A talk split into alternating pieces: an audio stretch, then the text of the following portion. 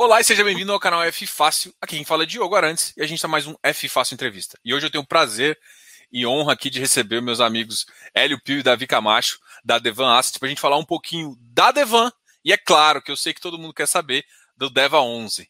Obrigado, Hélio, obrigado, Davi. Ah, se apresentem aí para o pessoal, eu sei que todo mundo já te conhece, mas se apresentem aí para o pessoal.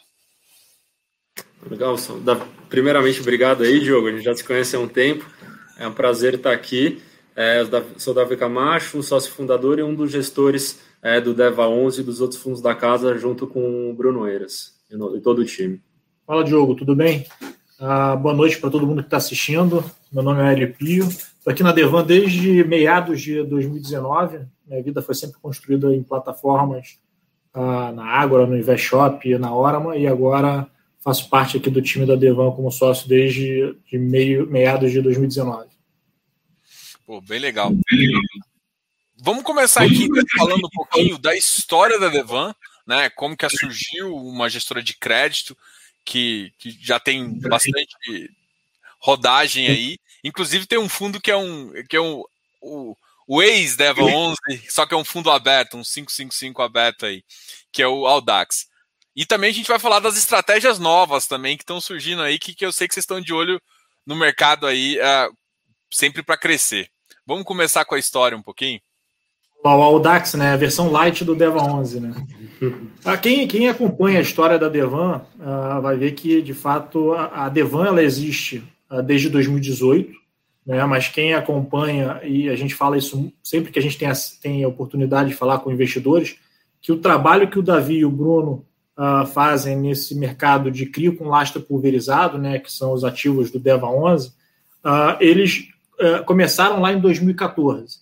Né? Final de 2014, início de 2015, a gente tem aí quase sete anos uh, fazendo esse tipo de, de, de investimento. Né? E, e, isso começou não na Devan, foi no Family Office, né? que depois se desdobrou uh, na Devan, onde eles atendiam a grandes fortunas. Começou como um single family office, que depois virou um multi-family office. E o papel deles para esses investidores, principalmente no início, que eram investidores que, que vinham do mercado imobiliário, né, que até são sócios de empresa de capital aberta, listada na B3, uh, ah, eles tomavam, gostavam de risco, porém um risco que tivesse uh, um, um, elo com o mercado imobiliário. Então, o papel do Bruno e do Davi, uh, quando começaram a fazer esse trabalho lá no final de 2014 e 2015, foi começar a procurar operações que fugissem desse eixo Rio, São Paulo e grandes capitais, né, e procurar empresários né, que já atuavam uh, no, setor de uh, loteamentos residenciais verticais, multipropriedade, que já atuavam há 10, 20, 30 anos uh, nas suas cidades, construindo seus empreendimentos, e eles encontraram uma forma de mostrar para esses, para esses empresários a possibilidade de securitizar aqueles recebíveis que eles tinham. Porque até então, como funcionava? Aquele empresário comprava um, um, terreno, vamos dar um exemplo de loteamento, fazia toda a operação de infraestrutura, começava a vender, do, vender aqueles lotes uh, para os interessados e chegava uma hora que ele tinha um, um, uma carteira de recebíveis para receber ao longo do tempo e ele tinha que esperar acumular aqueles recursos para poder começar um novo empreendimento. E aí, a partir da securitização, eles poderiam, uh, de fato, acelerar esse processo e fazer mais do que eles já sabiam fazer. E essas operações elas começaram a ganhar, a ganhar muito espaço, né? muitos investidores começaram a se interessar, operações que entregavam, a gente está falando lá de 2015, uh, início de 2016, na taxa de juros uh, com mais de dois dígitos, entregando 200%, 300% do CDI, operações que vinham passando por várias adversidades no mercado, que aí a gente fala de impeachment de presidente, crise econômica em 2015, 2016, uh, Joesley Day, greve dos caminhoneiros, uh, e agora, por fim, a, a pandemia, uh, que foram operações que, ao longo desses quase sete anos, uh, a gente nunca teve um histórico, desde o Family Office até hoje, de nenhuma, nenhum default nas carteiras, e mais do que isso, nenhum atraso de PMT. Né? Então, isso, quando eles começaram a, a, desenvolver esse processo, ele foi ganhando corpo ao longo dos anos, 15, 16. lá em 16, aconteceu um evento né, que é o FDIC Silverado, né, que foi uma fraude no mercado financeiro. Uh, o Family Office não investia no FDIC, tinha vetado aquele FDIC, porém, uh, indiretamente investia através de fundos de grandes instituições financeiras, que várias delas foram lesadas na época, uh, e o Bruno e o Davi tinham uma pequena parcela dentro de um fundo de uma grande instituição financeira que naquele mês não teve um prejuízo, mas ao invés de rodar lá os seus 101, 102 do CDI, que era um produto para uh, rodar o caixa desses investidores, né, uh, rodou lá seus 60% do CDI. Então ali nasce, uh, em comum acordo com os investidores do Family Office, um fundo para gerar o caixa desses clientes, desde que esse fundo só tivessem ativos grau de investimento e tivesse veto para FDIC multicedente multisacado. Né? Então, ali começa o primeiro fundo uh, dentro do Family Office, que depois virou Devan Sólidos, né? que, é, que é um dos, dos, quatro fundos que a gente tem aberto, uh, distribuído em várias plataformas. Uh, e o Family Office, naturalmente, quem atende investidores private, grandes investidores, grandes fortunas, sabe que atendendo bem esses investidores vão ter novas recomendações, novas pessoas serão apresentadas. E isso foi acontecendo com o Davi e com o Bruno. Né? Outros investidores menores, que não tinham mais que 10 milhões em aplicações financeiras para serem profissionais e poderem participar desses CRIs, que a maior parte das vezes são ofertas 476, uh, esses investidores acabavam não podendo entrar no ativo que mais chamava a atenção do trabalho que os dois estavam fazendo e do time do Family Office. E aí nasce uh, o segundo fundo, que é o Audax, que você comentou, Diogo. Uh, o Audax ele nasce trazendo a régua de crédito estruturado para 40%, e aí você marca isso, esse produto para poder ser, a, a, atender investidores qualificados, né, que tenha mais de um milhão de, de aplicações financeiras. E aí você nasce com um produto lá em 2017 uh, para entregar mais do que 140% do CDI, né, tendo dentro da carteira uma parcela de caixa, né, uh, uma parcela em debêntures e letras financeiras bastante conservadora, buscando ativos principalmente AAA, uh, 100% deles grau de investimento, e uma parcela de até 40% de crédito privado focado nesses CRIs com lastro pulverizado. Muito diferente do que a indústria, na grande maioria das vezes, utiliza como essa pimenta do crédito estruturado, que normalmente se usa FDIC multicedente multisacado. Né? E essa estratégia foi bastante acertada porque começa o fundo lá em 2017, né, em março de 2017. Hoje o fundo tem, uh, tem pouco mais de quatro anos de vida. Uh, o fundo, historicamente, ele está acima desse, desse retorno inicial que ele buscava, que era superar os 140 do CDI. Historicamente, ele já entregou quase 39% nominal, que dá 155% do CDI. Só nesse ano de 2001, uh, 2021, ele já entregou 2,6% nominal, que dá 531% do CDI. Ah, mas mais do que a rentabilidade, é, é, com relação à forma como esse produto vem sendo gerido. Né? Você pega uh, exemplo da pandemia no ano passado uh, e você pega os eventos que aconteceram de 2017 para cá, né? Você teve uma eleição de presidente que no Brasil sempre é um momento turbulento. Você teve Joesley Day, greve dos caminhoneiros, crise técnica de crédito ali no final de 2019 e a pandemia que já vem há mais de um ano. Né? Uh, o fundo, em nenhum momento, ele se desenquadrou perante a CVM.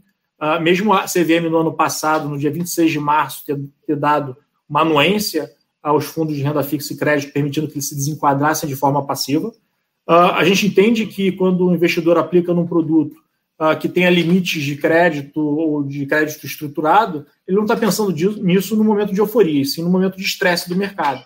Então, apesar da CVM ter dado essa anuência, né, vamos dizer, essa, essa colher de chá para que a indústria se desenquadrasse, a gente manteve o fundo não só enquadrado nos limites perante a CVM, mas uh, perante os nossos soft limits internos. Então, em plena pandemia, a gente mostrou que esses ativos de CRIs com lastro pulverizado, uh, como o Bruno, que não está participando da live, mas ele gosta de dizer que é igual pão quente saindo do forno, tem sempre fila na porta da padaria para comprar. Né? De fato, a gente vendeu uma parcela pequena de 100% deles para manter o fundo enquadrado. Mais do que isso, a gente podia ter até 40%, a gente reduziu essa parcela. Ao invés de ter 40%, a gente trouxe para 26% do fundo, para poder ficar mais posicionado nas debêntures e letras financeiras que estavam com taxas totalmente incoerentes, né, para poder surfar essa volta uh, dessas taxas uh, no momento seguinte. Exato. Então, Isso acho que é até tão importante quanto é, o que a gente fez dentro dos ativos do fundo, né, a gente manteve o compromisso do regulamento e os é, limites de gestão, foi com o investidor, né, porque quando ele investia no Audax, ele estava topando até um certo nível de risco. Se você desenquadra esse limite, ele está correndo muito mais risco do que ele topou inicialmente dentro daquele produto. Né? Então, tá dentro do mandato é tão importante quanto para a gente é, dentro aqui da gestão. Né? E aí o, o Deva 11 ele foi um, um desdobramento do, do, próprio Audax. Né? De fato, quando, quando eu vim para a Devan, me juntando a Maísa aqui no time comercial, uh, a gente começou, a Devan já estava crescendo, já tinha passado de 200 milhões uh, de volume sob gestão, a gente começou, né, quando a gente vai crescendo, a gente começa a ficar abusado. Né? Então a gente começou a querer visitar uh, algumas fundações, alguns privates de banco, alguns grandes wealths, e a gente começou a mostrar os fundos da casa, e o Audax, de fato, começou a chamar bastante atenção. E a gente teve algumas conversas que elas foram até bastante diretas. Uma vez a gente foi numa fundação em Maísa, uh, e a gente saiu de lá com, com um recado seguinte, cara, eu gosto muito do Audax de vocês, mas só de 40% dele, porque os outros 60%, que são as debêntures letras financeiras e o caixa, desses ativos, eu tenho 10 vezes mais do que vocês já têm nesses, nessas empresas.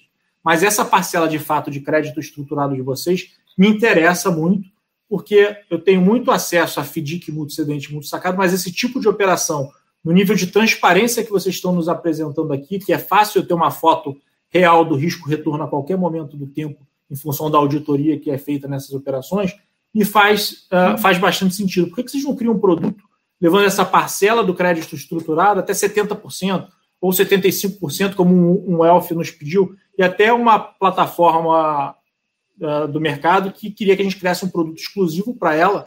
Foi até uma reunião que a gente teve, eu fui eu e o Davi aí o Bruno, na quinta-feira, ali pós-carnaval, né, no dia seguinte da quarta-feira de cinzas, pré-pandemia, que queria que a gente criasse um fundo exclusivo uh, com até 80% uh, ah, nessa parcela de crédito estruturado de CRIs com lastro pulverizado. E aí veio a, a, pandemia, né? Todo mundo sabe qual foi o desdobramento. A gente fez um trabalho super legal dentro do, do Audax, uh, que mais do que o retorno, a forma como a gente tem um controle e a austeridade com relação a risco chama mais a nossa atenção do que o retorno especificamente. Uh, mas o que a gente pensou foi o seguinte: por que, que a gente vai criar um produto exclusivo para alguém ou estratégia exclusiva para algumas empresas? Por que não criar um produto que a gente possa levar para todos os investidores?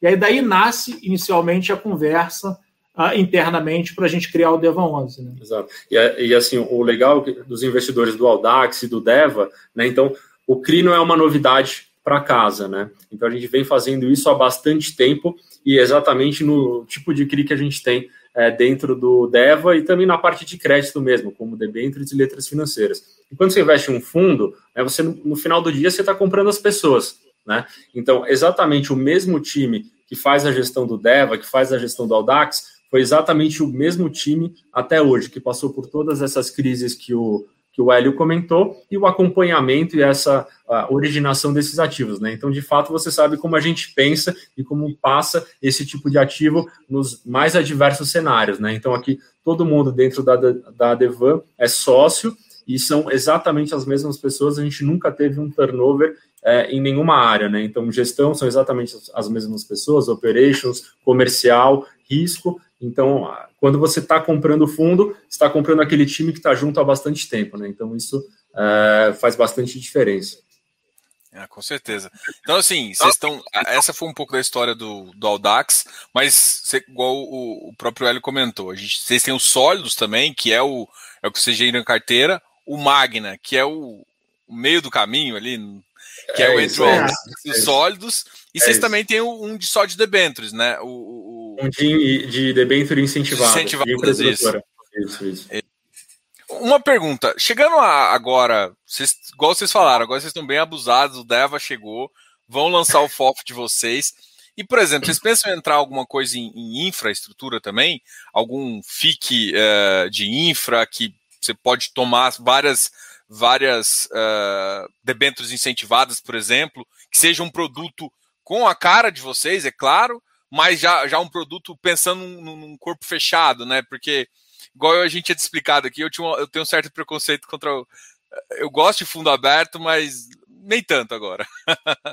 mas qual que é a visão de vocês em relação a isso? Vocês pensam? E depois a gente vai falar um pouquinho do FOF também, tá? É, não, a gente está assim, sempre avaliando é, todas as oportunidades que a gente tem de mercado, né? Então a gente já pensou nisso, está sempre pensando em outras estratégias, até por isso o FOF é, foi um caminho natural né, que a gente teve dentro do, do ramo imobiliário, assim como a gente tem o de debenture, assim, a gente sempre pensa é, em fazer isso, só que também não dá para abraçar o mundo de uma vez, né? A gente tem que ir colocando é, produtos, é, assim, um de cada vez, que a gente não perca a qualidade da gestão, né? Então não adianta nada você lançar quatro fundos, manter o mesmo time e todos os fundos patinarem, né? Então acho que assim, um passo de cada vez e se a gente chegar num produto como esse, aí vai ser, vai ter que ter um time todo bem estruturado e tendo demanda e bons ativos, né? Porque principalmente uh, a gente tem que seguir a nossa lógica aqui de gestão. E, e, e complementando o que o Davi está falando, é uma, um pensamento nosso aqui.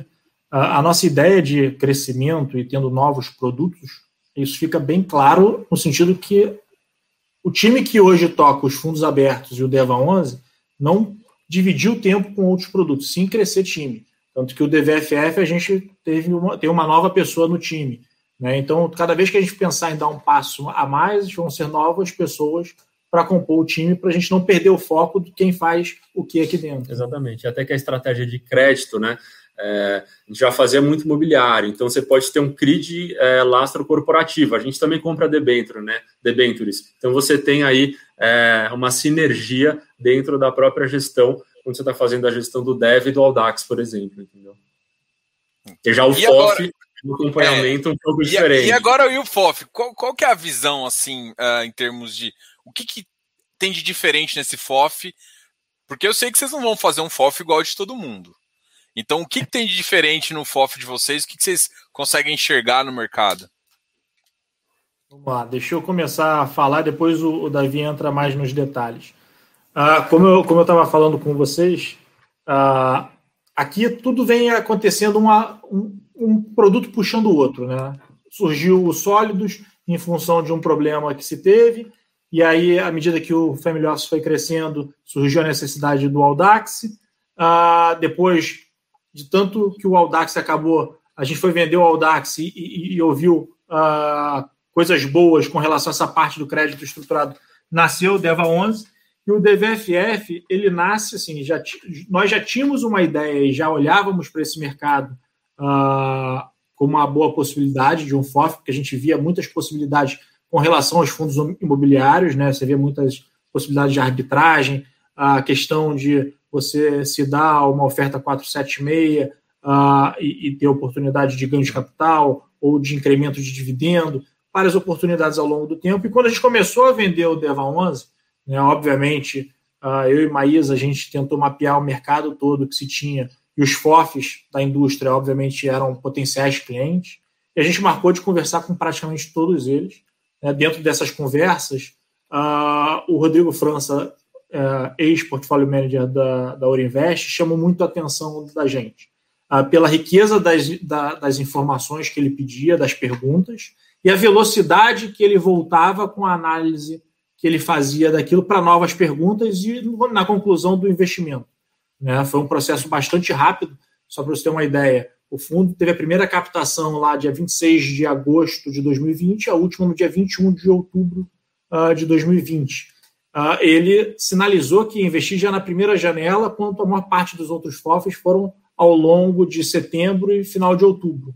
Né? Então, isso acabou chamando bastante atenção. E depois que o, o, o DEVA a gente concluiu, a gente voltou a conversar com ele para fazer algumas atualizações.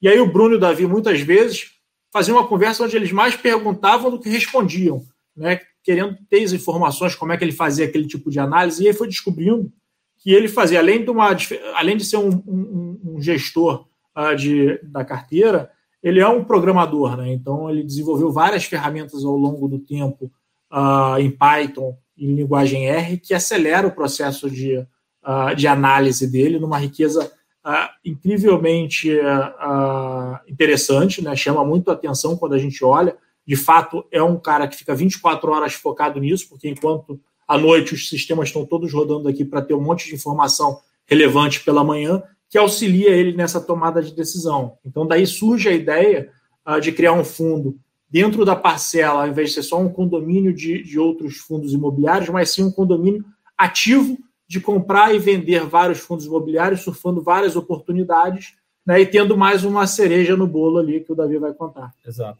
Então a gente sempre foi muito entusiasta, né? Então, assim, você pegar até o próprio Deva, ele foi um dos caras que deu seed money para a gente, porque ele estava sempre atento a novas gestoras e a novos produtos, né? Então ele conseguiu capturar esse alfa. E você consegue ver, principalmente né, com o varejo aumentando é, na base de investidores de, fundo, de fundos imobiliários, né, que você tem ainda mais em mercados pouco líquidos, né, com, é, como é o de, o de FI, tomara que desenvolva bastante para chegar como é lá fora, que você consegue capturar arbitragem, né? Então, você, se você consegue fazer a raspagem de dados, assim como ele já programou, você consegue pegar todo o portfólio de todos os fundos e ver os ativos que tem lá dentro, ou se é um prédio, é quando é que ele vai pagar é, o aluguel, se é um CRI, qual que vai ser a projeção da inflação para aqueles CRIs e provavelmente qual que vai ser o dividend yield daquele fundo, que ainda não está precificado, e você montar a posição, é esse tipo de coisa que a gente quer capturar, entendeu? E também é, ele pode é, ficar movimentando em diversos setores. Agora vou mais para logística, reduzo o shopping, vou para a laje corporativa, fico só fazendo trading. E, além disso, então, no mínimo, 70% ao fund of funds, e a gente falou, a cereja do bolo vai ser que ele pode comprar até 25%, 30% do portfólio em CRIs com a tecnologia que a gente já tinha dentro da Devan é, principalmente no Deva 11 né, e no Audax, desde a época do EF, que a gente já faz isso há bastante tempo. Então, ele não pode ser um fundo muito grande, porque né, um transatlântico é difícil você fazer essas operações. Então, a oferta inicial é de 150 milhões, mas um capacity de 350 até no máximo aí 400, do jeito que o mercado está agora, que é justamente te dá um corpo até para você entrar em novas ofertas e ao mesmo tempo não é o grande o suficiente que você consegue fazer um giro e sair ou montar posições sem prejudicar muito o mercado secundário. Legal. Uma visão, assim, vocês pensam em colocar, até tem uma pergunta aqui nesse sentido, é, de colocar ações de mercado de, de, de, propriedades também, né? Ações voltadas ao mercado imobiliário também, é uma coisa que já se começou a ter um movimento, geraria também, é, para alguém que faz já um trading e já, já, já tem um conhecimento do balanço e tudo mais, para mim cabe muito também se vocês colocarem. Vamos, vamos pensar em colocar também como é que, como é que ficou o regulamento? Eh, é, no D0, no D0 ainda não, mas a gente está sempre é, estudando novas possibilidades. Assim como o short, se eventualmente ganhar atração, pode ser também uma possibilidade, entendeu? Short de outros FIIs. Então... O, o que a gente fala de forma resumida é que o, o fundo, ele, a ideia nascer com 150 milhões, né, podendo chegar a 180, e ele vai crescer quando a gente começar a enxergar que tem oportunidades que a gente está deixando passar. Né? Então, à medida que o mercado for ganhando profundidade, se for através uh, da compra de ações que seja desse segmento, ou através da, do short, podendo fazer operações de arbitragem entre ativos que tenham características similares, tudo isso vai, uh, vai determinar o crescimento. Mas é, o mais importante disso tudo é que a gente vem desenhando o DVFF para ele estar tá bem alinhado com o investidor, né? onde a gente, uh, com relação à taxa de administração e performance, a gente vai ganhar quando o cliente estiver ganhando. Quando o cotista está ganhando, a gente está junto. Quando não tiver, se não estiver entregando resultado, a gente também não vai estar tá ganhando uh, muito com relação a isso. Eu acho que isso é o mais importante na hora que a gente desenha um produto. Então, para nós, o fundo uh, com 150 milhões ou 200 milhões é mais interessante do que com 500 milhões, uh, sendo tendo 200 milhões batendo bem o IFIX do que ter 500 ali na, naquela água morna, Exato. entendeu? Então, é, o nosso interesse aqui é de fato fazer um produto para chamar atenção que nem o Deva 11. É. Fugir do que os outros estão fazendo, basicamente. É isso. Exato. Ainda pegar a tecnologia que o Rodrigo tinha né, e a gente aperfeiçoou aqui uh, com ele focado nisso, né? A gente espera aí nos próximos dois, três meses que o fundo já está na rua. Pô, bem legal. É, uma pergunta assim, essa pergunta aqui ela tem duas, duas linhas aqui. A primeira é em relação às expectativas do DVFF, né, focado nessa estratégia. E a primeira parte, talvez a gente já pode até começar a conversar dela. É a importância de ter uma securizadora no grupo não sei nem se pode é, falar exatamente no grupo, mas vocês têm uma, enfim, co como é que uh, vocês enxergam essa, essa visão aí de, de, de ter a proximidade das secretadoras, vocês, vocês conseguem saber mais a, a operação, trabalhar junto na originação, então qual que é o, a vantagem? e o segredo, uhum. talvez. Não, claro. Não.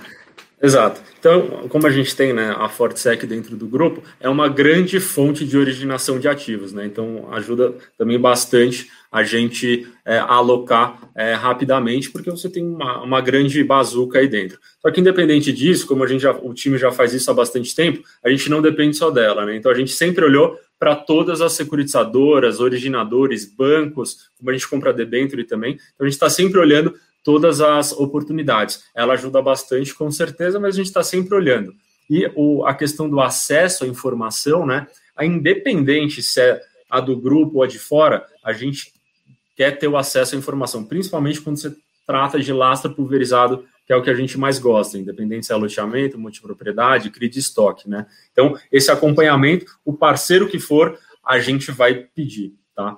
Então, acho que assim, é uma excelente ajuda, é, só que, de qualquer maneira, a gente até brinca que o Hélio e a Maísa fazem o comercial deles com os investidores, eu, o Bruno e todo o time, a gente faz o comercial do ativo, que a gente está sempre indo atrás, é, ou direto no, loteador para tentar é, montar uma operação junto, ajudar a estruturar, tanto dentro das outras securitizadoras, com bancos. Então, a gente também tem o nosso papel aqui é, de comercial ativo, que é buscar é, novas operações para a gente é, conseguir alocar rap rapidamente. Né?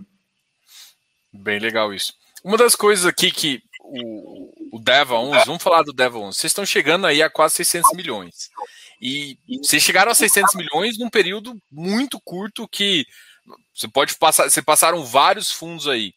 E agora vocês acabaram de aprovar também na Assembleia um tamanho de é, que vocês podem chegar até 4 bilhões. Qual é a importância de você é, conseguir isso na Assembleia e qual que é a visão de vocês em relação ao tamanho do fundo e como que ele chegou já, a rapidez, mas vocês conseguiram montar um portfólio sólido. Fala um pouquinho dessa, dessa visão. Essa dinâmica. Não, é. tá.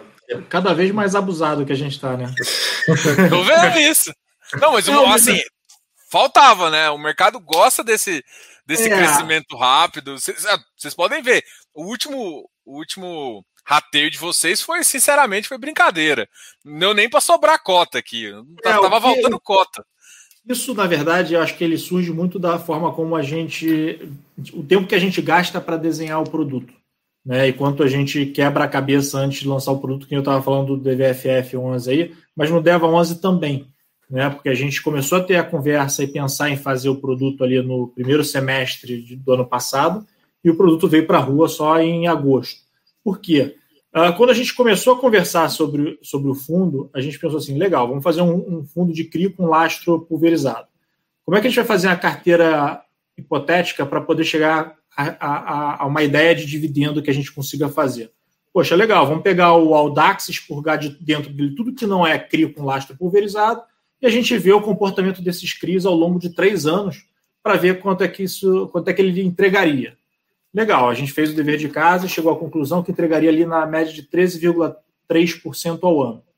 Aí, como advogado do diabo, a gente também pensou o seguinte: pô, legal, mas quando a gente for apresentar isso para alguém, uh, o investidor, a primeira coisa que ele vai falar é o seguinte: ô, bonitão, você está me falando que entregava 13,3%, mas lá de 2017 até agora, a taxa de juros era uma. Agora o cenário é totalmente diferente. Como é que você garante que você vai conseguir esse tipo de ativo nessa taxa para me entregar um dividendo superior a 1% isento de R. Né? E aí a nossa nosso quebra-cabeça aqui para Então, primeiro a gente tem que correr atrás dos ativos e depois a gente corre atrás dos clientes para poder alocar no produto. Né? Então, a primeira oferta, quando ela nasceu ali, o IPO de 100 milhões, podendo chegar a 120 milhões, a gente tinha mais do que 193 milhões em ativos carimbado lá com, com, o selo da Devan reservado para a gente. Então, a velocidade de alocação do fundo foi impressionante. No primeiro, no primeiro, na primeiro aporte, que foram 20 milhões no dia 26 de agosto, a gente teve que fazer conta aqui para ver se a gente não ia estourar os 100 milhões. Né? A gente aplicou 99,7%. Né? Então, a, a, velocidade da, aplicação, do, do, da alocação ela é muito da forma como a gente desenhou. É muito mais difícil, obviamente, Primeiro você tem o pipeline que dimensiona o tamanho da oferta e depois você aloca e tem que correr atrás do dinheiro para captar para poder honrar essa operação. mas a gente entende que dessa forma a gente acabou chamando muito mais atenção do mercado. Então, esse virou o nosso modus operandi. Né? A segunda emissão foi da mesma forma, e essa terceira emissão também, na oferta uh, de pouco mais de 300 milhões, a gente tem um pipeline uh, de mais de 700. Na verdade, não está alocado o fundo, porque várias operações respeitam suas datas de liquidação. Né? Isso que acaba sendo uh, o mais importante. E a gente já, justamente como a gente tem esse esse jeito de agir, né? Então, como são operações estruturadas, você envolve securitizador, o originador, o loteador, meio que às vezes demora e do dia para a noite você assina um mandato e começa a surgir várias operações. Então a gente já falou, bom, vamos já deixar é, aprovado um montante já alto para quando a gente for tendo pipeline, eu não preciso chamar uma assembleia, corro o risco de não ser aprovado e eu perder operações boas para o investidor. Então, a gente, você já deixa esse limite aprovado, que a gente está sempre olhando o pipeline. Né? Agora, a gente está terminando de fazer a alocação da última oferta, só que a gente, em paralelo, está sempre correndo, porque elas já estão carimbadas, então a gente só está né, na fase de, é, de burocracia para liquidação mesmo. Então, a gente está sempre procurando pipeline. Teve um pipeline bom, robusto, aí a gente faz uma nova oferta que comporte esse pipeline. Se a gente for, é, ao invés de dar um firme nas operações, ter que parar para pedir uma assembleia para depois talvez perder aquele deal porque algum outro fundo chegou na frente, a gente não quer ter esse delay e eventualmente perder alguma operação que seria boa para os investidores. Né? Então é só para é, melhorar é, essa dinâmica e facilitar, entendeu? Legal. Hoje saiu o resultado, né? O bateu um yield de 1,54, mais ou menos 1,32%, bem em linha com o que vocês querem. É Parte do, de quem já alocou já atrás já, já recebe quase o montante total. Pô, vocês estão felizes com o resultado? É, essa é uma pergunta.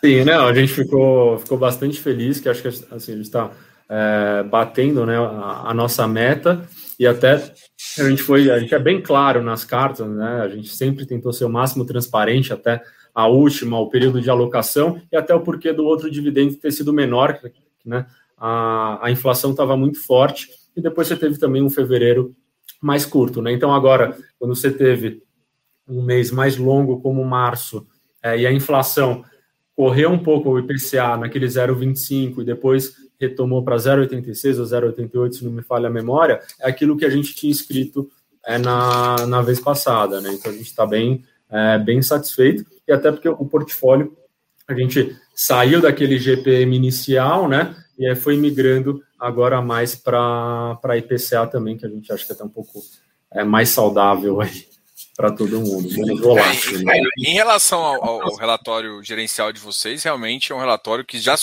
ele já saiu com, com algumas novidades, né?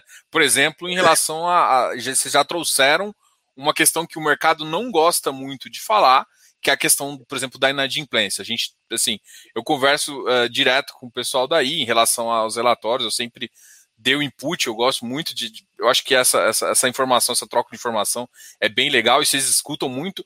E vocês trouxeram, por exemplo, duas coisas que eu achei muito legal. assim. É, a primeira foi em relação à inadimplência, que é uma das coisas que eu acho que é, o mercado ainda não tem toda a maturidade, mas você já colocando essas informações e do jeito que vocês colocam, explicando um pouquinho, né, vale muito a pena. E a segunda foi quando vocês, por exemplo, colocaram esse dado, explicaram a diferença um pouco entre o time sharing, né, que tem uma visão um pouco diferente da multipropriedade. Então eu queria que você voltasse a o que, que motivou vocês a colocarem essas informações e, e, e também como que analisar também para o pessoal, eu acho que talvez valha a pena a gente parar um momento assim, ó, gente, é, cada produto ele tem uma, uma métrica que você tem que avaliar, às vezes não só produto, às vezes até mesmo os produtos em regiões diferentes têm visões diferentes, têm é, é, curvas Dinâmicas, diferentes, tá? dinâmicas diferentes, né? É então isso, isso talvez seja interessante vocês comentarem um pouquinho.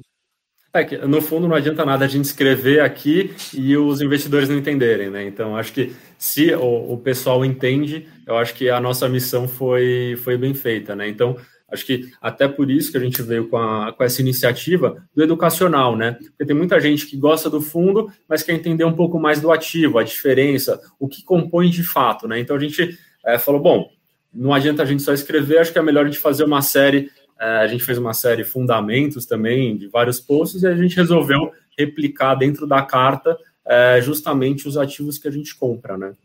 Então, é, especificamente falando do timeshare, time sharing, a multipropriedade, a gente recebia muito questionamento, né?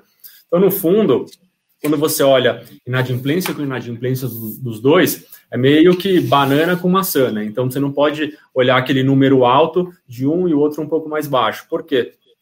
No time sharing, de fato, quando ele faz a venda, vai quando a pessoa compra, ele tem direito, ele vai comprar uma pontuação e ele vai poder converter em uma ou duas semanas no resort que ele quiser. Ou seja, um programa de milhas. O emissor, né, no caso o hotel, ele pode emitir o quanta, quantas uh, milhas ele quiser, quantos pontos ele quiser. Ele não tem o incentivo de pegar e fazer um distrato daquela pessoa que comprou. Ou seja, o Diogo comprou, ele parou de pagar, ok, eu não preciso distratar ele porque eu posso pegar e vender mais pontos para o Hélio. Né? E você, Diogo, você só vai poder converter aqueles pontos de fato com que você pagou. Então, naturalmente, essa carteira fica com um pouco é, mais de inadimplência, porque na verdade você pode vender infinito. Né? Ele, o, o, o incorporador ele não tem o incentivo de ir lá e destratar o Diogo. Ele fala, simplesmente eu vou vender mais. E aquela, só que a gente faz o mesmo tratamento que a gente faz em todos. A gente pega o histórico total daquela carteira de no mínimo um ano e vê de fato quem são os bons, os bons pagadores, eu faço a modelagem em cima dela. Na multipropriedade é um pouco diferente, porque quando a pessoa compra, ela de fato tem lá a fração ideal do imóvel. É de fato a casa dela, se ela segurar é um aquilo bem. lá, é um bem. Ela vai poder usar. Tem até matrícula, né? Matrícula. Com a nova regra tem até matrícula, tem tudo.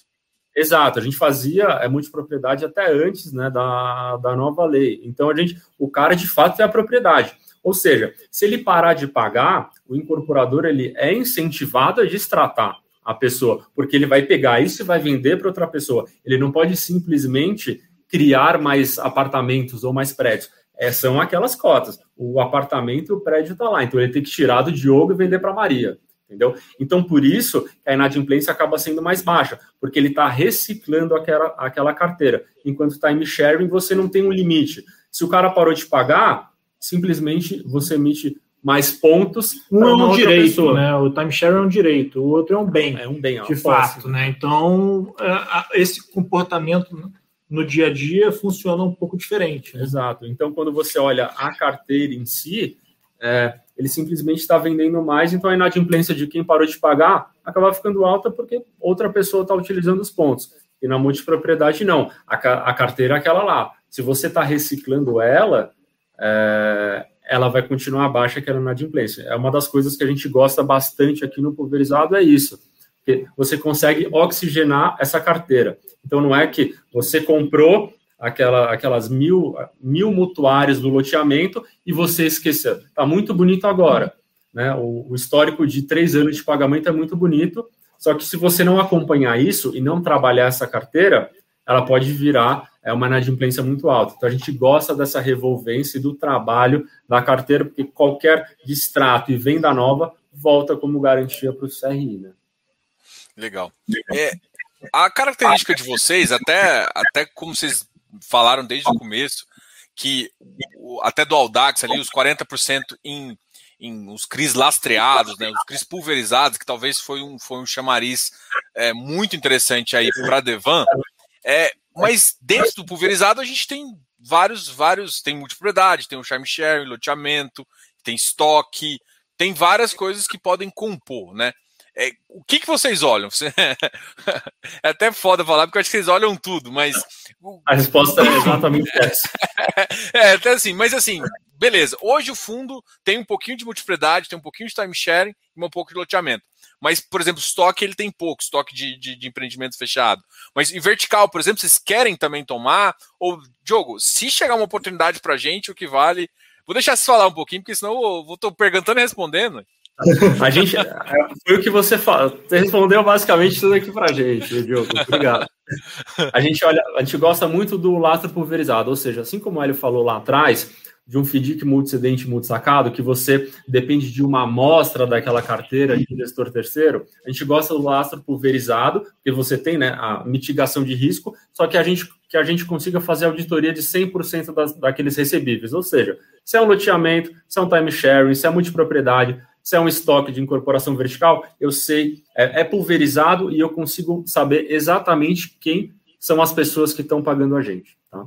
Então, o fundo vai olhar todo esse tipo, né? Então a gente ainda não liquidou no fundo alguma incorporação vertical, mas a gente está olhando, tá? Então vai ter, a gente olha. E também, além disso, como a gente compra muita debênture e letra financeira, a gente já tem esse viés de analisar crédito mesmo, o corporativo, o balanço da companhia. Então, também é outro tipo de operação que a gente consegue é, diversificar dentro do portfólio, tá? E aí, não necessariamente um, um, corporativo clean, que a gente chama, que é somente o balanço, mas em alguns casos, o corporativo com é, garantias adjacentes, ou um estoque pronto, ou um terreno, alguma coisa que além do corporativo você pode executar. Então, o fundo, é, a, pizzinha que vocês olham de é, classes, a gente vai tentar. É, e shopping também, a gente olha, a gente tem um shopping, né, o circuito de compras. É, não é um setor, né, agora muito em moda, mas esse especificamente, que é um shopping de atacado, né, aqui no Brasil, em São Paulo, eu acho fez muito vale sentido. Eu acho que até vale a pena a gente falar um pouco do circuito de compras, que uh, é um shopping de atacado, uh, que está sendo feito ali no coração do Braz, em São Paulo. Só para vocês terem uma ideia, o shopping são cinco andares, três andares de loja, dois de estacionamento para automóveis, veículos particulares, e no subsolo uh, tem estacionamento para ônibus, né? Porque o que acontece? Uh, quem vende varejo, lojistas do Brasil inteiro, vem durante a noite para São Paulo, iam para essa região do Braz, as, as ruas ficavam fechadas só para andar, uh, e as pessoas compravam de, das lojas ali e levavam para sua cidade para revender. Né? Então criou-se esse shopping Uh, no subsolo tem 300, vaga para 315 ônibus. Só para vocês terem, vocês terem uma ideia, a maior rodoviária do Brasil, que é a rodoviária do Tietê, tem menos vaga do que 315 vagas de ônibus. Né? Vão, ser quase, vão ser quase 7 mil lojas dentro desse, desse shopping em três andares. Né? Então é, uma, é, uma, uma, é um shopping, vamos dizer assim, com certas particularidades, uh, por isso que a gente está investindo. Exato. Então, aqui, como a gente olha meio que todas essas classes que eu acabei de comentar, né? E, e, regionalmente também a gente não é focado só em um estado, se é São Paulo, o Rio, a gente gosta de, de, diversificar. E a gente, como investidor também do produto, na nossa visão, assim, quanto mais diversificado você tiver em várias classes de ativo e ativos e regiões que façam sentido, melhor para você mitigar seu risco, né? Muita concentração também é, não fecha muito a conta dentro de um produto, né? Então a gente sempre tenta mirar e olhar as melhores oportunidades. É não só nos ativos, em região e classes, mas também indexadores, né? Então esse movimento que iniciou, iniciou com o GPM, agora está mais com o IPCA, e agora provavelmente a gente já, né, os fundos imobiliários, todo mundo sempre olha né, a curva futura de juros para precificar, mas a gente olhando a alta da Selic, operações até em CDI+, que a gente já tem um pouco, podem ser talvez um pouco mais relevantes, porque a gente já está sempre olhando a, as oportunidades e assim, a análise macro que o time, assim, que a gente já fez em diversos outros cenários, né, no, nos outros fundos, que a gente já passou aí por poucas e boas, é, que faz sentido é, para o investidor, né, que você tenta blindar o portfólio e capturar as oportunidades, né. É, eu, eu, tenho uma visão de que uh, quando você está no pulverizado, claro que a estrutura da operação é muito importante, mas eu olho muito o fluxo, né? O fluxo ele, ele, te dá uma base muito legal, assim, é, de importância da, da caixa. Agora, quando eu olho para o corporativo, e aí, aí que vem minha pergunta.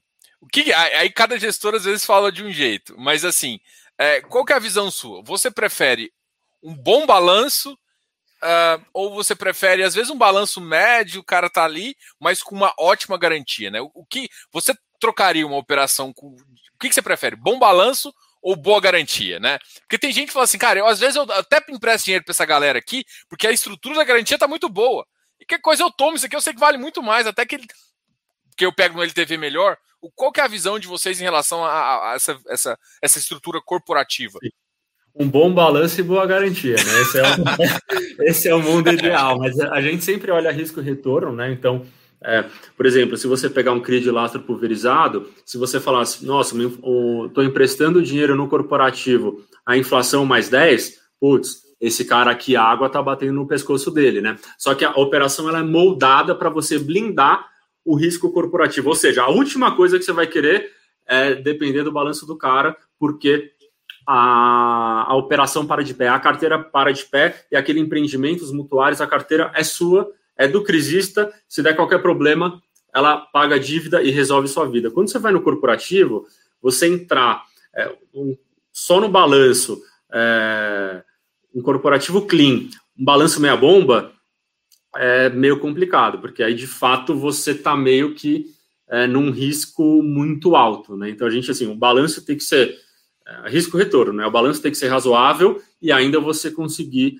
é, ter boas garantias. E assim, e a gente é bem severo, principalmente porque a gente sabe a diversificação dentro do fundo é muito importante, né? Então, é, se você tiver uma posição de 1, 1,5%, for dar algum tipo de problema, que você precise de uma execução, isso demora algum tempo, mas assim, a gente já tem uma jurisprudência muito forte, né? Então, a execução, quando a gente faz a modelagem, a gente já dá um desconto muito grande.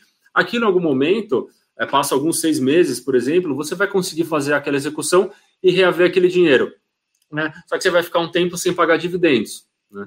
Só que a gente sempre toma a, a última coisa que a gente quer fazer é executar, né, Diogo? Então, putz, é um balanço que eu tenho quase certeza que esse cara vai quebrar, mas depois eu vou querer executar. Não, não faz tanto estilo, porque eu vou ficar um tempo também sem receber dividendo, né? Mas o balanço tem que ser minimamente aceitável aí, respondendo a sua pergunta. Se é, se é aquele cara que vai quebrar daqui três meses, não tem nem por que você dar o dinheiro pro cara, né? E aí, falando já das operações, então você já, já me disse um pouco o que vocês estão olhando, né? Dá, tô, o corporativo eu estou olhando aqui, eu vejo um pouco de balanço e tudo mais, e pro. E pro é, e pro pulverizado. pulverizado. Pulverizado, a gente vai nessa, nessa essa questão lá do, do, do fluxo. Da carteira. Da carteira. É. Quais, esses, esses são basicamente os critérios de escolha que vocês fazem mesmo? Ou tem alguma outra coisa? Tem uma caráter? É, tô mais próximo da operação, eu consigo ter um diferencial, já, já tem um histórico positivo com o cara.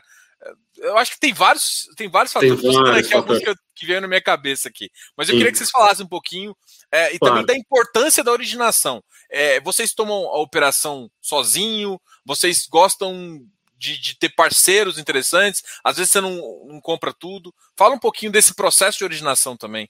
Ah, é, então, o corporativo, você falou bem, o balanço é, e muitas, ah, em vários casos, garantias né, reais, que a gente dá uma, uma bela, um belo desconto. E, claro, quando a gente já financiou o cara no passado, e tem várias, principalmente na época do Elf, é, você sabe como é que ele trabalha, né? Então, isso é importante também. Quando a gente compra um deal, a gente gosta de ter algum poder de, é, de voto relevante. Ou a gente toma tudo, ou a maioria, ou a gente faz o famoso club deal, né? Que são um ou dois ou três fundos que vocês são próximos, ou, ou elfs, ou outras casas, porque esse tipo de dívida é um bicho vivo, né? Então, se você tiver muito pulverizado, ah, passou dois, três anos, aquela carteira começou a piorar, você precisa mudar alguma coisa nessa estrutura, executar uma garantia, alguma coisa desse tipo, você vai chamar uma assembleia e não consegue, é horrível.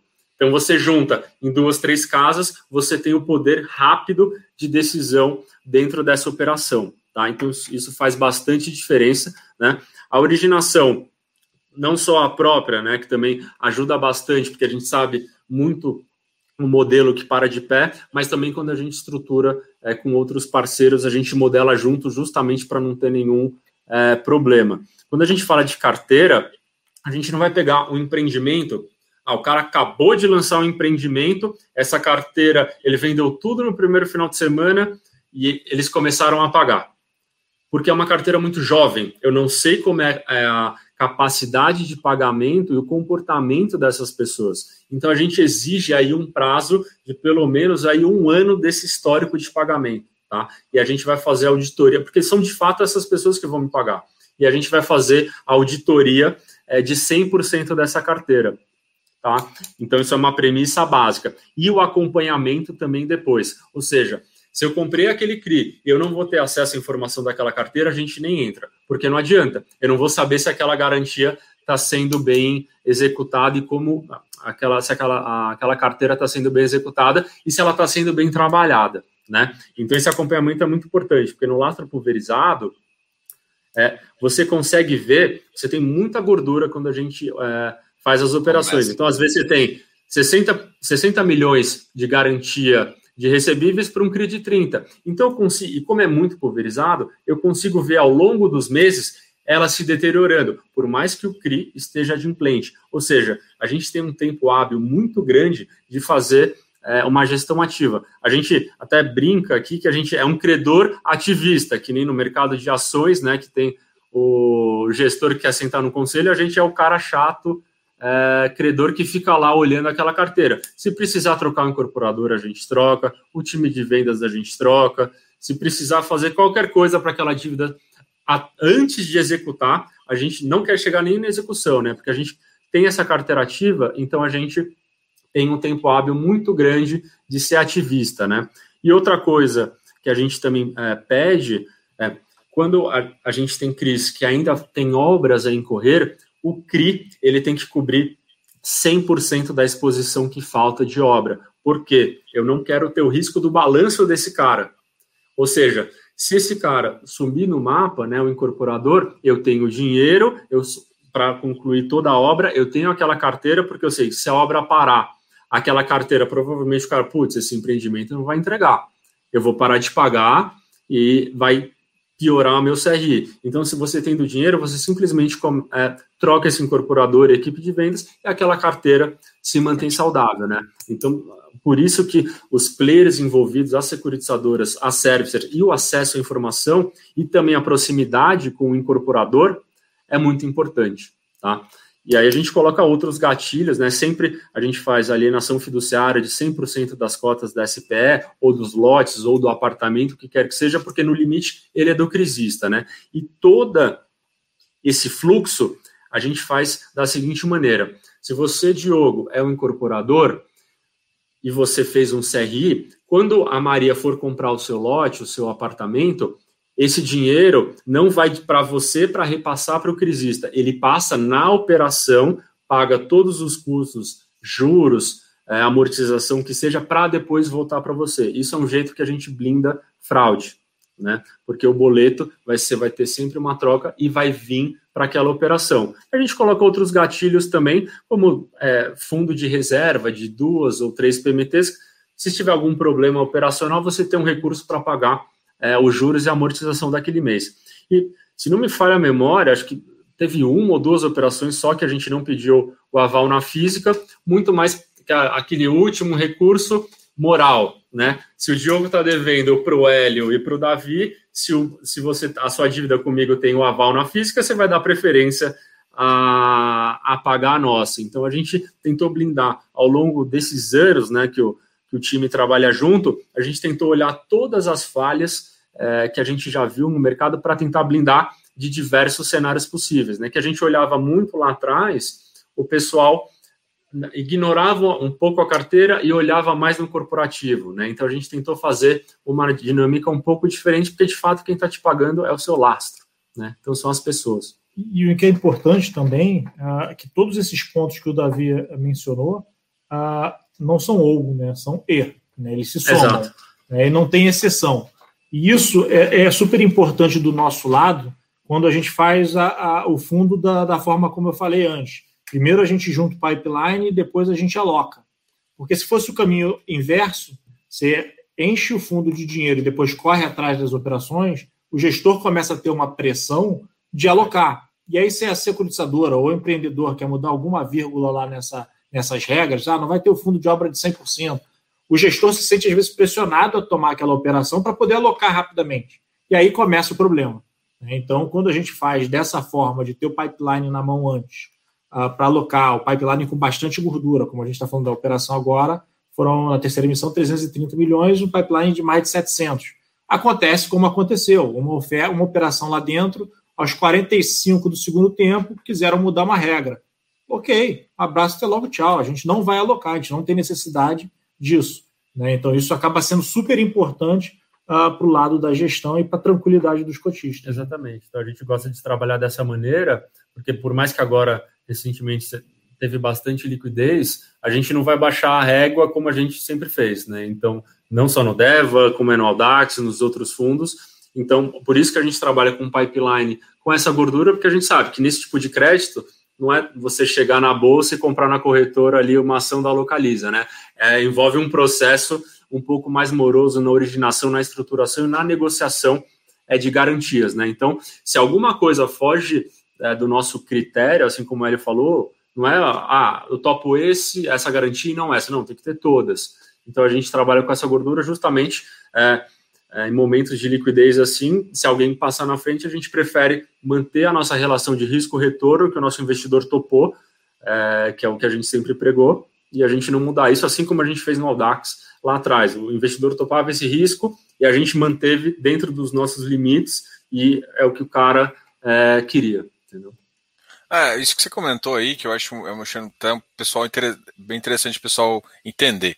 É, vocês estão falando de um, um patrimônio separado, uma conta ali separada para receber, tem garantias das, tem sessões das garantias, ou seja, não é, a sessão não é só do que você vai te pagar, e sim a sessão é de toda a operação. Isso. Você tem fundo de reserva com três PMTs, duas, uma, depende de como. Tem o, o fundo de obra que ou, ou a obra está toda lá, já tem todo o dinheiro, ou você tem esse fundo para garantir que a obra seja executada, então você não está correndo risco de obra, se você não está garantindo, não está correndo risco. E qualquer coisa, você ainda pode, você tem alienação das cotas e tudo mais para decidir quem entra, quem vai fazer a venda, Perfeito. quem vai fazer, para no final, sim, a gente vai falar assim, agora não deu certo isso, aí agora a gente tem, uh, agora a gente vai Exatamente. falar de garantias e, e aí você vai, a gente vai brigar. É, você tem uma série de gatilhos, né? E é, o, é. o que, que a gente faz? A gente coloca algumas razões de garantia, que é o que a gente divulga no, no, no relatório, que é uma maneira de você alinhar também o incorporador, né? Quem está fazendo a residência, o lote, enfim. Porque caso ele tenha venda de estoque ou aquela carteira seja muito boa, o excedente vai voltar para ele, né? Então é uma maneira de você alinhar ele também com a sua dívida, porque ele tem um total interesse que aquela carteira também performe como investidor, porque eu vou receber é, os juros acordado e ele vai receber todo aquele excedente se ele performar muito bem. Então, é uma maneira que a gente arrumou de alinhar todas as partes, né? Então, se tem inadimplência, o, o próprio incorporador vai correr atrás de, de regularizar aquela inadimplência, ou seja, da, da, daquele, daquela família pagar aquela, aquele boleto, ou, ou vai ser retomado, vai voltar para o estoque de vendas e vai se buscar vender para uma família que tenha saúde financeira que possa pagar. E aí você oxigena e volta a ter aquela, aquela operação como garantia saudável. Né? Então, isso que acaba sendo importante. E como o Davi falou, é um, é um ser vivo que tem que ser monitorado de perto. Né? Todas as operações, ela, nos relatórios, podem ver isso, que tem é, sobre garantia bastante elevada, mas uh, a gente tem que estar de olho. Então a gente fica uh, de olho não só daqui do escritório acompanhando os números, mas a gente visita em loco as operações sempre antes de alocar e durante uh, o processo da operação, uh, periodicamente a gente visita todos os empreendimentos. Né? Então, por isso, a gente tem aí um controle bem mais rígido referente a todas essas operações. É isso que em muitos casos não adianta você só olhar a parte fria, né? Então o número pode estar muito bonito, só que às vezes você vai lá na região, ah, lançou um empreendimento ali, ou os corretores estão falando que o cara não é tão bom. Assim, é só ali você conversando na região, de, não só de, depois que você entrou, né, ou antes de entrar, esse acompanhamento é muito importante. E também aqui, aquele tópico que a gente falou antes, né, Diogo? Você tem um poder dentro da operação. Isso faz total diferença, porque se estivesse pulverizado, você não acontece, pulverizado nos investidores, é muito difícil você tomar qualquer atitude, chamar a assembleia, aprovar qualquer coisa, né? Em falar em pulverização dos, dos investidores, é grande, como assim, da mesma questão, né?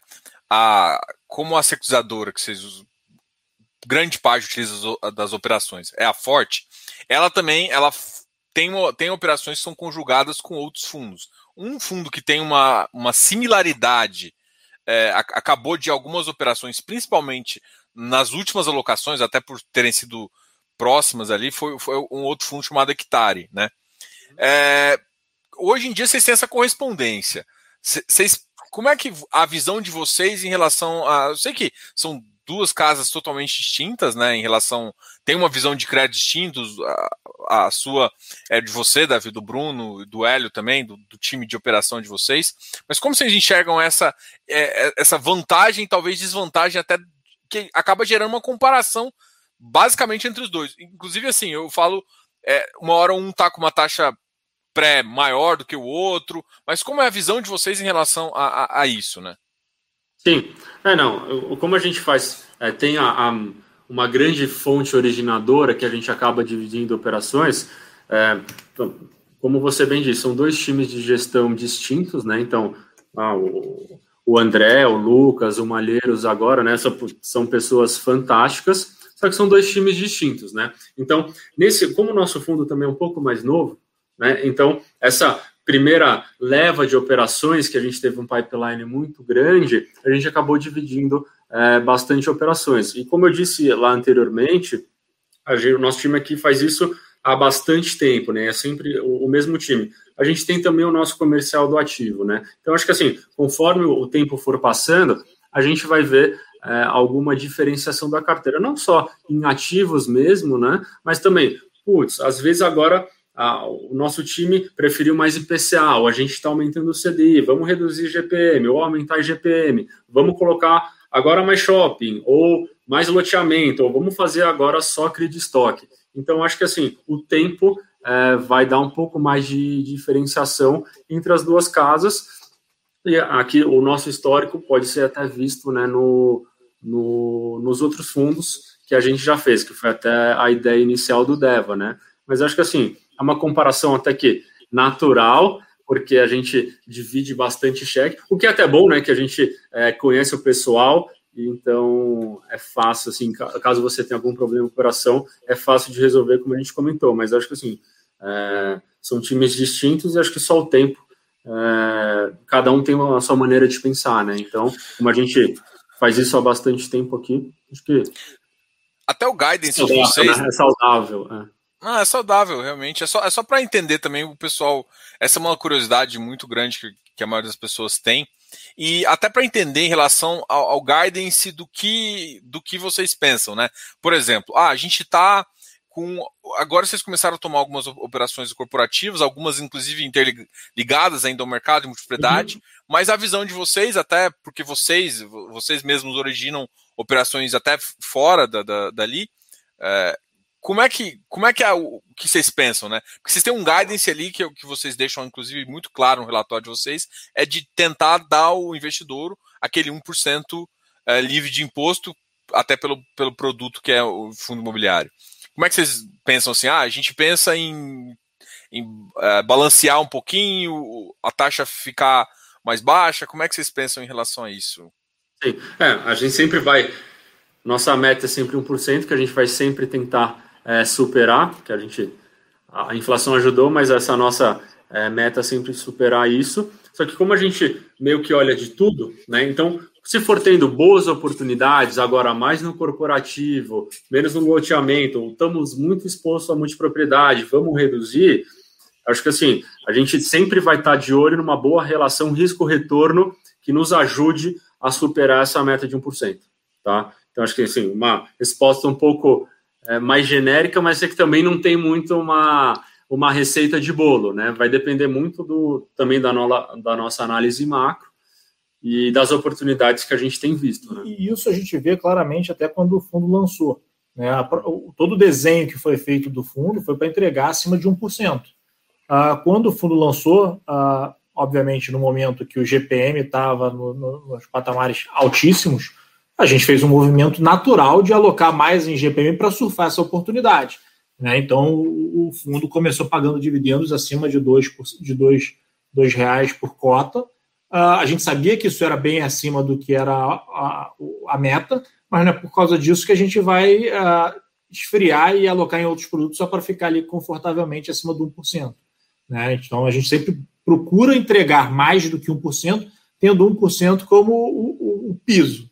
Né? Então a gente vai sempre se esforçar para entregar Sim. cada vez mais. É, enquanto você conseguir mais diversificação E as operações, se está vindo uma leva agora no pipeline um pouco mais corporativo, ou uma leva de loteamento, ou incorporação vertical, que faça sentido, né? Ou seja, a gente.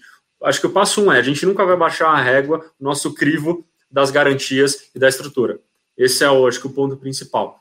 Então, conforme vai vindo esse pipeline, a gente também não vai deixar boas operações escaparem desde que ela passem no nosso funil, né? Então, talvez você vai ter o fundo em alguma oferta um pouco mais corporativa, um pouco mais multipropriedade, um pouco mais loteamento, desde que ela continue, desde que o produto continue diversificado, tá? Então, acho que essa Entreg... entregando, entregando a meta lá que você Exatamente. desde o começo. Exatamente. Agora, é, talvez uma pergunta genérica aqui, assim, nesse sentido, assim, é, a gente tá, teve essa segunda onda de Covid aí e acaba que você tem novos fechamentos, né? A gente sofreu muito no começo, essa segunda onda, uh, acho que o pessoal estava mais preparado, não está se preocupando tanto, mas mesmo assim ela chega a interferir. E você acha que pode existir, conta, pensando macro, tá? Não estou falando das operações de vocês, mas de um, de um pensamento macro. Pode existir contaminação do crédito, tá? Eu sei que as estruturas a gente até estendeu bastante o que, que acontece em cada uma, falando bem da segurança que tem, mas você vê alguma possibilidade dessa. Uh, de, desse rompimento do crédito? É um risco. Porque assim, aí eu vou só contextualizar também da minha pergunta, porque teve, teve, um, teve duas operações de CRI, acho que teve, teve mais de duas aí. É, uma foi recentemente que um, um dos, dos. Foi com banco, né? O banco uh, entrou em, em, concordata e tal, e a segunda foi que uh, deu esse problema que foi até conseguiu identificar que um dos cedentes desviou a conta, né? Isso foi pego, é claro. Mas eu acredito que muito dos motivos dessa seja, seja por conta do Covid, né? O cara começa a entrar em desespero e começa a fazer coisas erradas. Não é justificativa dele, mas é isso. Vocês veem uma possibilidade do, dos créditos, não só os pulverizados, mas às vezes o corporativo também dá uma piorada? Ou às vezes o corporativo vocês têm mais medo do que. E aí fala isso também. O que você tem mais medo? Corporativo hoje o pulverizado? É, primeiro no corporativo a gente tem assim, o que a gente mais tem corporativo, a gente tem umas coisas mais high grades, né? Ou e quando tá falando de, de CRI, é, é um corporativo bem parrudo, assim, são balanços que saíram super bem e ainda você tem garantias adicionais, né? Então acho que, acho que assim, não tem um que eu tenho mais medo que o outro. Se estiver bem amarrado, a gente topou é, a relação de risco-retorno. E o que a gente viu, principalmente, né? Claro, uma pandemia afeta é, qualquer mercado, né? Então acho que assim, risco sempre aumentou, mas e o que a gente viu aqui foi principalmente que a gente tem bastante loteamento multipropriedade, né? Então, na multipropriedade, diferente de uma rede hoteleira, que a, a, o hotel precisa, de fato, da pessoa estar hospedada para pagar a diária dela, a multipropriedade é aquilo que a gente comentou. Ele é dono, se ele parar de pagar aquilo ali, ele vai perder, de fato, a casa de férias dele. Então, a gente, claro, teve um aumento de inadimplência, né, principalmente no início da pandemia, ali, então, março, a, a maio, junho. Só que como a gente faz um overcollateral, uma gordura muito grande, então a gente tem um colchão muito grande para amortecer isso. E depois o que a gente foi vendo foi novas vendas. Então, principalmente chegando aí na, nas férias de verão, a gente teve empreendimento que o cara vendeu até mais do que 2019. Como a gente faz esse tratamento da carteira, a gente ficou até assim surpreso positivamente é, nesse ponto, porque assim, quando a gente entra né, numa multipropriedade, não é o cara que ele está fazendo casa de alto padrão é, no Itaim, São Paulo, ah, agora vou fazer uma multipropriedade em Porto Seguro. Claramente não é esse cara que a gente vai se juntar. Ele já tem que ter um histórico, isso não só em multipropriedade, mas em todos os outros ativos. Ele já tem que ter um histórico de saber tratar e fazer a venda e o, o, o AIB, que a, gente, que a gente chama alimentos e bebidas ali dentro do, do empreendimento, ou seja, ele tem uma tecnologia muito embarcada nisso. Então, a gente só tem operações de caras que fazem isso há muito tempo. E na parcela do loteamento, principalmente com essa questão de home office, etc., e a gente também é, não é muito focado em grandes capitais, né, ou seja, São Paulo e Rio, é principalmente loteamento mais interior, a gente viu é, um aumento das garantias. Né? Então, aquela inadimplência que você teve inicialmente, se transformou em novas vendas. Então, a gente, em a grande maioria dos casos, a nossa, o nosso collateral ou ficou igual de, depois né, que recuperou aquela inadimplência inicial, ou aumentou. Então, a gente é, se mostrou é, bem assertivo aí, até num, num momento muito ruim né, da, da história recente que a gente teve. Né? E do corporativo, a gente sempre, quando é balanço puro, a gente sempre mira nas empresas, é, que é aquela história, né? Toda vez que você tem crise, o cara mais high grade, os melhores, vai quebrar os menores no meio do caminho, depois ele vai engolir e sair com mais market share. Então a gente também não teve nenhum evento aí falando mais dos fundos abertos, né? Sem ser do Deva. É, foi até por isso aquele ponto inicial que o Alio comentou, que a gente tinha debênture de localiza pagando inicialmente CDI mais um, operando a CDI mais 5, 6. A gente falou, putz, a localiza a probabilidade dela quebrar muito baixa. Se eu vender essa debênture agora, eu vou perder dinheiro. Vamos vender um pouco dos CRIs com ganho ainda, ou no par, né, que tem bastante liquidez, e vamos segurar essa, essa debênture, porque ela naturalmente vai voltar e depois ela vai sair até mais forte quando você acabar a crise. Isso, historicamente é, acontece. Então. E isso é um ponto que até o que o Davi comentou, da gente ter vendido parte dos CRIs uh, nos fundos abertos, né? Que é uma estratégia também que para nós faz sentido dentro do Deva 11. Né? Obviamente a gente não tem é, essa obrigação de ficar vendendo os CRIs que a gente tenha dentro da carteira, mas obviamente se a gente tem uma posição de 2% numa determinada região, está uh, nascendo um novo empreendimento lá uh, de um outro emissor, com estrutura de garantias bastante interessante, por que não vender parte dessa, desses 2% que a gente tem desse outro empreendimento, abrir espaço na carteira para a gente alocar 1% nesse novo empreendimento e diversificar o risco. Né? Então, isso faz parte da nossa estratégia e, obviamente, quando a gente vender essa parcela uh, no mercado secundário, obviamente, a gente vai buscar vender uh, com ganho para o fundo também, para o DEVA 11. Né? É, isso é uma coisa que é bem legal também, você conseguir ainda gerar gerar ganho com CRI, fazer coisas interessantes aí. Então, realmente, uma visão bem legal. É, é. Vamos, só, só para finalizar, então, qual é a expectativa, então, em relação a juros, né? A expectativa de juros, a gente sabe que deu uma piorada aí, é, crise fiscal, a gente começa a ter mais, uh, mais questões nesse sentido. E aí, pensando nesse, né, nessa, nesse sentido, os fundos imobiliários de tijolo, até vocês devem estar acompanhando isso cada vez mais de perto, porque agora vocês estão com FOF também, estão, estão uma retração muito grande. Em compensação, os fundos como o de vocês, uns fundos high yields de papel, têm se mantido com ágios estratosféricos, assim, uns ágios muito grandes, até eu acho que é, superando expectativas iniciais. Então, como é que vocês se encontram nesse meio do caminho? Vocês, quais são as expectativas? Pô, dá para aproveitar ainda uma subida do, do, da Selic para ter mais ganho. Como é que vocês enxergam é, essa estrutura de mercado e onde vocês estão inseridos? É. Bom, então a gente sempre, assim como a gente comentou que brinca com os indexadores, né? Então acho que assim a gente está é, nessa análise mais macro, sim. É, primeiro, os fundos imobiliários já são, é, o pessoal sempre olha a curva futura de juros, mas a gente está sempre olhando aqui na, na nossa pizza como é que a gente pode capturar essa nova alta da Selic. Né? Então, talvez, é, se a gente aumentar essa parcela de CDI mais dentro dos CRIs, pode ser uma alternativa também para a gente balancear um pouco o portfólio e também capturar isso para os nossos investidores, né? principalmente se a Selic voltar para 5 e 6. Né?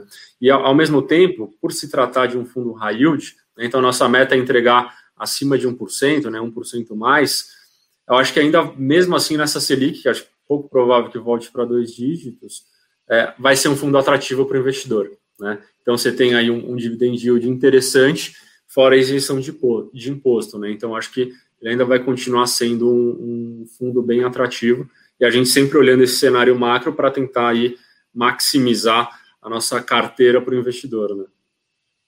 Show de bola. Gente, muito obrigado pela conversa. Eu vou passar depois para vocês para falar as palavras finais aí. Obrigado mesmo, obrigado, Hélio, obrigado, Davi. Sabem que pode contar aqui com o canal também, sempre que precisar conversar aqui com o mercado também, ou comigo, vocês sabem que está muito aberto. E obrigado aí por participar, pessoal. Vou deixar vocês falarem a última palavra para a gente encerrar aqui, porque já até bateu mais do que eu esperava aqui. Estamos uma hora e quinze já conversando. Não, obrigado, é, Diogo, aí pelo convite. É, obrigado também pelos, pelos comentários que você faz aí na nossa carta, é sempre muito bem-vindo. Né? E, não, agradecer aos nossos investidores e é isso. Agradecer a todo mundo que está assistindo também, né? E com relação aos cotistas, né? O fundo aí já tem mais de 15 mil, uh, de 15 mil cotistas, eu acho que isso é super importante, uh, esse trabalho que a gente vem fazendo educacional, então, com relação às cartas, ao podcast, todo esse material que a gente uh, vem criando, então a gente está aí aberto a, a, críticas e sugestões de todos os investidores que quiserem mandar para a gente por e-mail comercial arroba devanasset.com.br sugestões, a gente está aberto aí para poder sempre incrementar esse material que a gente prepara para vocês. Né? Então, uh, eu acho também outra coisa que eu queria pedir é para o pessoal que já gosta do DEVA 11 ficar atento ao DVFF 11 que está vindo por aí e também dar uma olhada no, no Audax, que é um produto aí bem interessante, uh, comparado aos nossos pares aí ao longo dos últimos quatro anos, ele vem dando show aí. E mais do que isso, como a gente falou ao longo da live aí, sem sem fugir às premissas básicas do produto desde sempre. Cara, legal.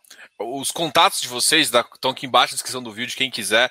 Uh, tanto o site da Devan está aqui, o e-mail também. A gente tem todos os e-mails. Eu, eu converso bastante também com, com ela, com a, com a, com a Maísa aí, falando, pedindo algumas coisinhas no, no, relatório. Obrigado, pessoal. A gente continua aqui. Pessoal, não esqueça de se inscrever aqui no canal, dar um like nesse vídeo e a gente faz, a gente continua aqui fique de olho nos fundos da Devan aí, a gente troca mais ideia depois. Até mais, pessoal. Tchau, tchau.